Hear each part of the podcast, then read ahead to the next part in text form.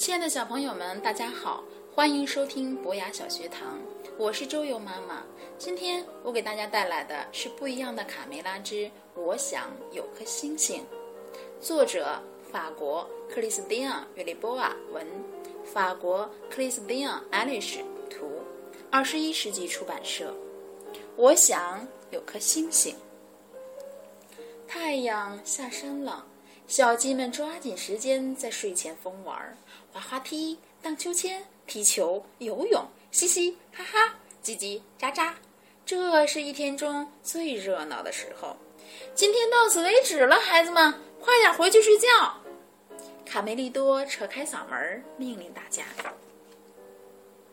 小鸡们很不情愿地往回走，快快点儿！我都看见狐狸闪光的牙齿了。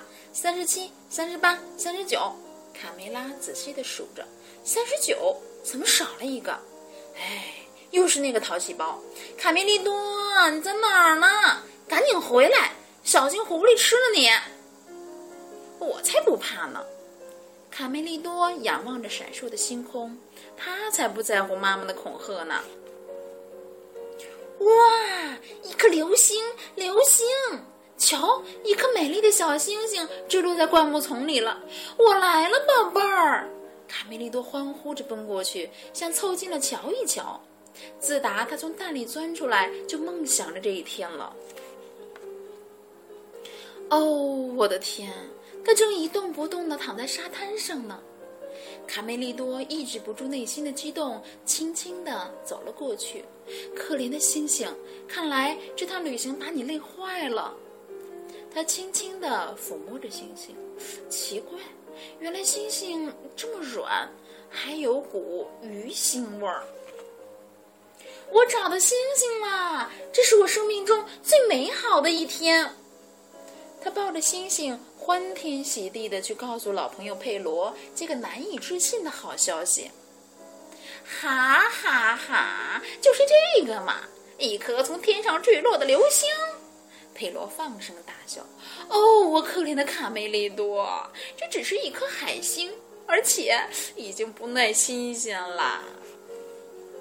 知道吗，我的小家伙？星星是不存在的。我再给你解释一下。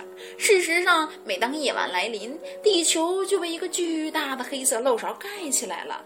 那些星星只是从漏勺的小洞里透出来的光，懂吗，我的小傻瓜？哈哈哈哈！啊！”卡梅利多伤心极了，小绵羊贝利奥过来安慰他：“别哭了，卡梅利多，我我把你的星星捡回来了。我告诉你一个秘密，我有一个朋友，伽利略先生，他和你一样，每天晚上都在看星星呢。我们去问问他，说不定会得到一个满意的答案。”他们来到有座美丽花园的房子前，天文学家就住在这里。好奇怪的家伙，他竟然从管子里看星星！卡梅利多简直无法相信他看到的一切。哈哈，小猫咪，用这个望远镜，我又发现了好多新的星星。看来我们在宇宙中并不孤单呢。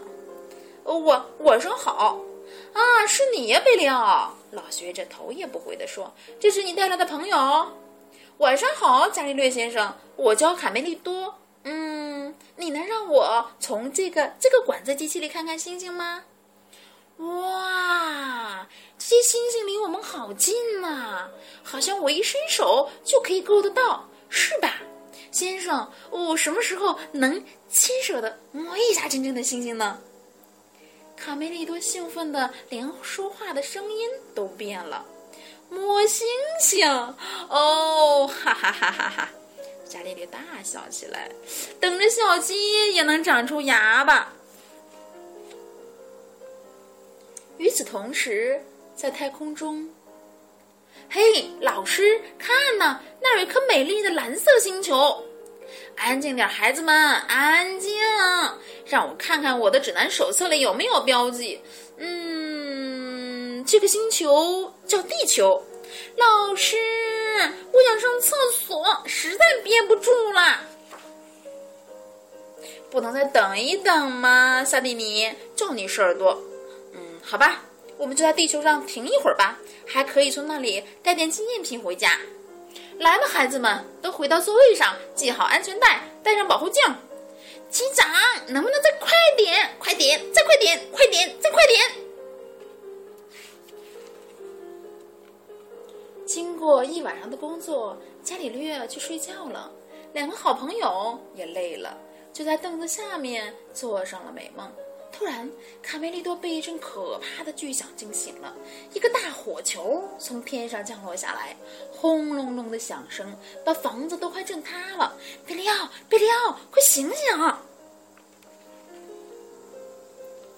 太棒了，这里好漂亮，有草地，还有一栋老房子。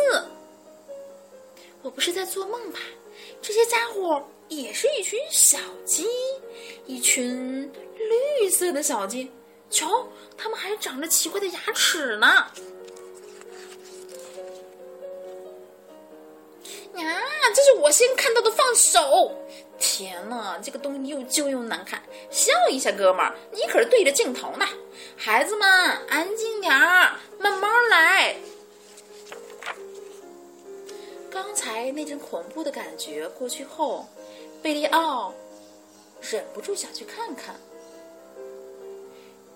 这个从天上掉下来的鸡窝是什么呀？过来，贝利奥。如果我们回不了家了怎么办？贝利奥虽然非常不愿意，但还是跟在卡梅利多后面向火球里走去。有人吗？卡梅利多小心翼翼地问道。哦我找不到靴子了，所有的人都走了，只剩我一个人在这里，我好害怕呀！你好，卡梅利多礼貌地说：“有什么可以帮你的吗？”小绿鸡睁开眼，看见他俩，立刻停止了哭泣。我叫塞勒斯，我是卡萨布夫人班上的。我叫卡梅利多，这位是贝利奥。你们的鸡窝可真棒啊！卡梅利多赞叹道：“这个东西怎么运转？”贝利奥好奇地指着一个圆筒问：“嗯，它和星际发动机一起运转。发动机？什么是发动机？哈哈，你们可真有意思，连发动机都不知道。来，我带你们参观一下吧。我们是绿色班级的，跟着老师游览各个星球。”小绿鸡非常自豪地向他们解释：“你们是从星星上来的。”卡梅利多大声喊道。看，我说对了吧？真的有星星。当然了，看看我们找到的这些漂亮东西，这是在学校的必修课。什么是学校？你从来没有上过学？嗯，是的。卡梅利多有点不好意思。哎，你们这些男孩子啊，看来我们要从头学起。塞勒斯耐心地向他们解释，在我们的银河系有十亿颗星星。啊，多少？十亿？啊，就是很多的意思嘛。卡梅利多望着小绿鸡的牙，忍不住问道：“塞勒斯，你可不要生气，为什么你们会长牙？哦，那是很久很久以前的事儿了。有一天，农场主给我们吃了肉，后来我们的牙就长出来了。那农场主后来怎么样了呢？哈哈，我们吃掉了他们，并且占领了他们的农场。”塞勒斯突然喊道：“哦，我的靴子！找到我的靴子了！对不起，我得马上下去，快点儿！我必须得找到点东西带回去，这是老师布置的作业。”塞勒斯，收下它做个纪念吧。卡梅利多慷慨地把海星送给他，这是整个地球上你能找到的唯一的一颗星星。你收下吧，很好玩的。贝里奥补充道：“它很软，而且有股鱼腥味儿。”塞勒斯高兴极了，他从来也没有见过这么漂亮的东西。在他们的星球上，既没有大海，也没有沙滩。我也送给你们一个礼物。他在背包里翻了起来，看，只是一个小玩意儿，但很有意思。他双手捧着礼物，激动地送给新朋友。这是金星上的一块碎片，我昨天刚拿到的。我简直不敢相信，贝利奥，你看到了吗？金星上的，简直太神奇了！我摸到星星啦！我摸到星星啦！过来，塞勒斯趴在地上，用木棍画了一个图，每到晚上，天空中会出现一组星星，像狐狸似的图案。看到它那闪亮的牙齿了吗？